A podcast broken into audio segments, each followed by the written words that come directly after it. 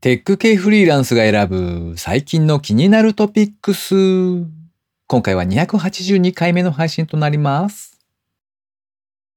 室温が33度くらいでも扇風機で過ごせるなぁ。うん。意外に自分暑さに強いのかもって思ってたんですけど、年を取ると温度に対する感度が鈍るっていう話を思い出して、はっとなって悲しい気持ちでエアコンをつけましたとさ。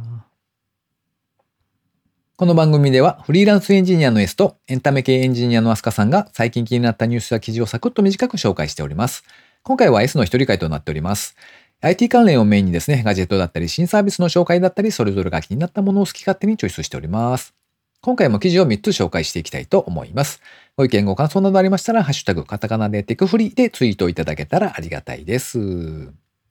では一つ目の記事ですね。目のピント合わせを外部デバイスにアウトソースしたら未来が広がった。ビクシオン01を体験してきた。こちらは IT メディアニュースで掲載されていた記事ですね。メガネのレンズで有名なホヤさんですね。そのホヤさんから2021年にスピンアウトしたスタートアップ企業がビクシオンという名前の会社だそうです。この ViXion 社がですね、6月29日、クラウドファンディングを始めたのが、新製品のオートフォーカスアイウェア ViXion01という製品です。眉間の部分にある距離センサーで見ているものとの距離をリアルタイムに計測。両目のレンズの膨らみを変えまして焦点を合わせるというウェアラブルデバイスです。フォーカスが合えば人の目には風景がくっきりと見えるようになるとのこと。人の目はレンズの役割を持つ水晶体の厚さを毛様体で動かしてピントを合わせます。ビクション01はそのピント調整をアウトソーシングするようなもので目は疲れないとのことだそうですね。という製品がありましてこちらを試してみたよというのが今回紹介する記事です。実際に使用されたその記者の方の感想としてはですね、若干のタイムラグはあるもののちょっと前のデジカメのオートフォーカス並みの速さで音もなくピントが合うけれどもレンズの径が小さいので、はっきり見える範囲は円形になっておりまして、その周囲のぼやけた視界も常に目に入っているというわけで視野は狭いなということだそうです。また、ビクシオン社の方からもですね、こちらのビクシオン01は視野が狭くメガネを代用できるものではないため、メガネを期待しないでほしいというふうにアナウンスがされています。一方でですね、この製品を本当に必要としている人もいるはずで、模型作りだったりとか、ハンダゴテを使った電子工作、PC で長時間原稿を書く人など、細かい作業を長時間する人の利用を想定しているそうですね。今後の見通しとしましては、特定用途に向けたプロ用製品をいくつか出しまして、今後1年から3年の間に現在より大きなレンズを使った製品を順次投入していく予定だそうです。レンズ径はいずれ現在の2倍にできる見通しだそうです。こちらの製品、あの実際にですね、グリーンファンディングというクラウドファンディングのサイトがありまして、そちらで販売されているんですけれども、見た時点の価格はですね、送料税込7万800円となっておりました。これで目が全然疲れないなみたいなことになればですね、十分ありだなっていうのはちょっと思ったんですけれども、現状はまだ視野が狭いということなので、まあ、後々にですね、1年から3年ぐらいの間に、ヒアの白い製品が出たらちょっと考えたいな、なんていうふうに思いました。では2つ目の記事ですね。突版印刷、ボトル内の液体を検知する NFC タグラベルを開発。こちらは突版印刷のサイトでニュースとして掲載されていた記事ですね。突版印刷株式会社は、ボトルなどの容器内の液体の残量を非接触で検知できる NFC タグラベルを開発。2023年8月より、化粧品業界、医療医薬品業界、種類、お酒ですね、種類業界などに向けて全世界で提供を開始すると発表しました。容器の表面に貼り付けた NFC タグラベルをスマートフォンで読み取ることで、容器内の液体の有無や残量を検知することが可能だそうです。この製品の活用によりまして、導入企業は消費者に対して使用状況に応じたコンテンツ提供だったりとか、追加購入の誘導などのカスタマーエンゲージメントサービスを提供することも可能となるそうですね。こちらは100万枚製造時で1枚60円の価格設定となっているそうです。なんかこれをあの、居酒屋とかスナックとかのですね、あの、部長が入れたボトルとかに貼っておくとですね、部下が勝手に飲むと通知が来るみたいな、そんな仕組みが作れそうですね。ママ、このボトル飲んだの誰よなんつって部長が叫んでる図がですね、想像できますね。うんうん、では最後3つ目の記事ですね。リュック使用時の背中蒸れや汗じみ対策、ひんやリュック。こちらは週刊アスキーのサイトで掲載されていた記事ですね。アスキーストアでですね、冷風ファンとそれから冷却プレートのダブル冷却で背中の蒸れを解消するひんやリュックですね。ひんやりとリュックをつなげてるんですんごい読みにくいですね。これ、ひんやリュックを販売中という商品紹介の記事ですね。こちらはリュックと背中の間に差し込むタイプの商品ですね。自分のリュックにですね、後付けをすることが可能になっておりまして、ペルチェ素子を利用した冷却プレート、それから送風ファンによるダブル冷却機能がついています。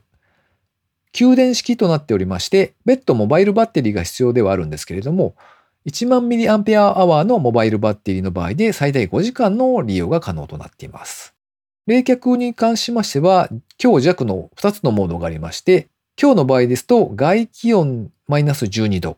弱の場合ですと外気温マイナス9度ぐらいが目安になっているそうです。サイズは高さ420ミリ、幅が300ミリ、奥行きが100ミリ、重さはフレームがですね、約 180g、冷却ユニットが約 420g となっています。アスキーストアにて6980円で販売中ですね。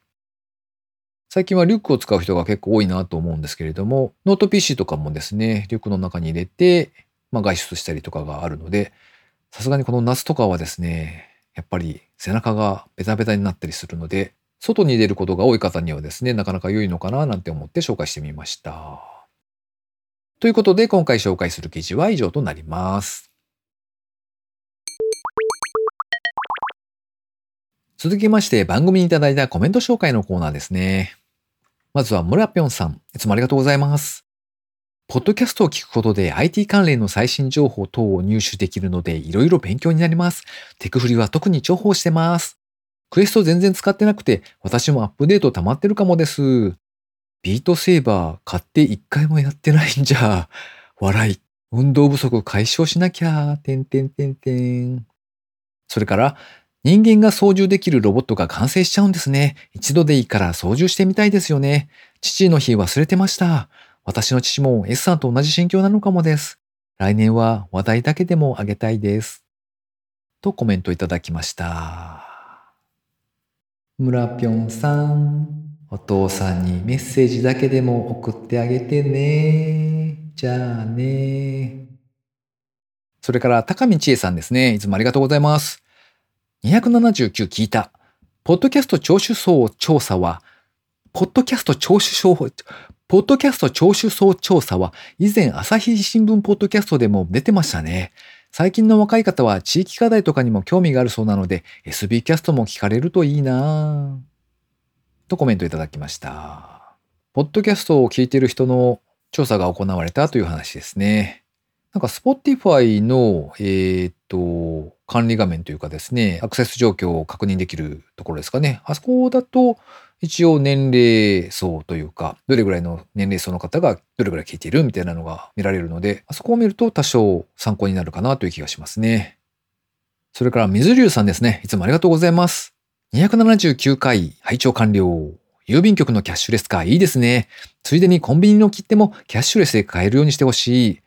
ポッドキャストユーザー意識調査2023の話、ハッシュタグつけてつぶやく。あれ私 Z 世代？かっこ笑い。それから280回拝聴完了。オープニング計測したくないから推測するんです。デジタル庁のサイトはほんとしっかり考えて作られてたんですよね。見た目地味。中身が緻密に作られている。良い意味で日本って感じがして好きです。とコメントいただきました。ハッシュタグをつけてつぶやく。あれ ?Z 世代？っていうところなんですけど、これはゼータって読むべきですかね？でも、メズリューさんは多分ファースト世代なんじゃないのかな？ん？どうなんだろう？うんうん。それからジェイク・リッチーさんですね。お久しぶりでございます。ありがとうございます。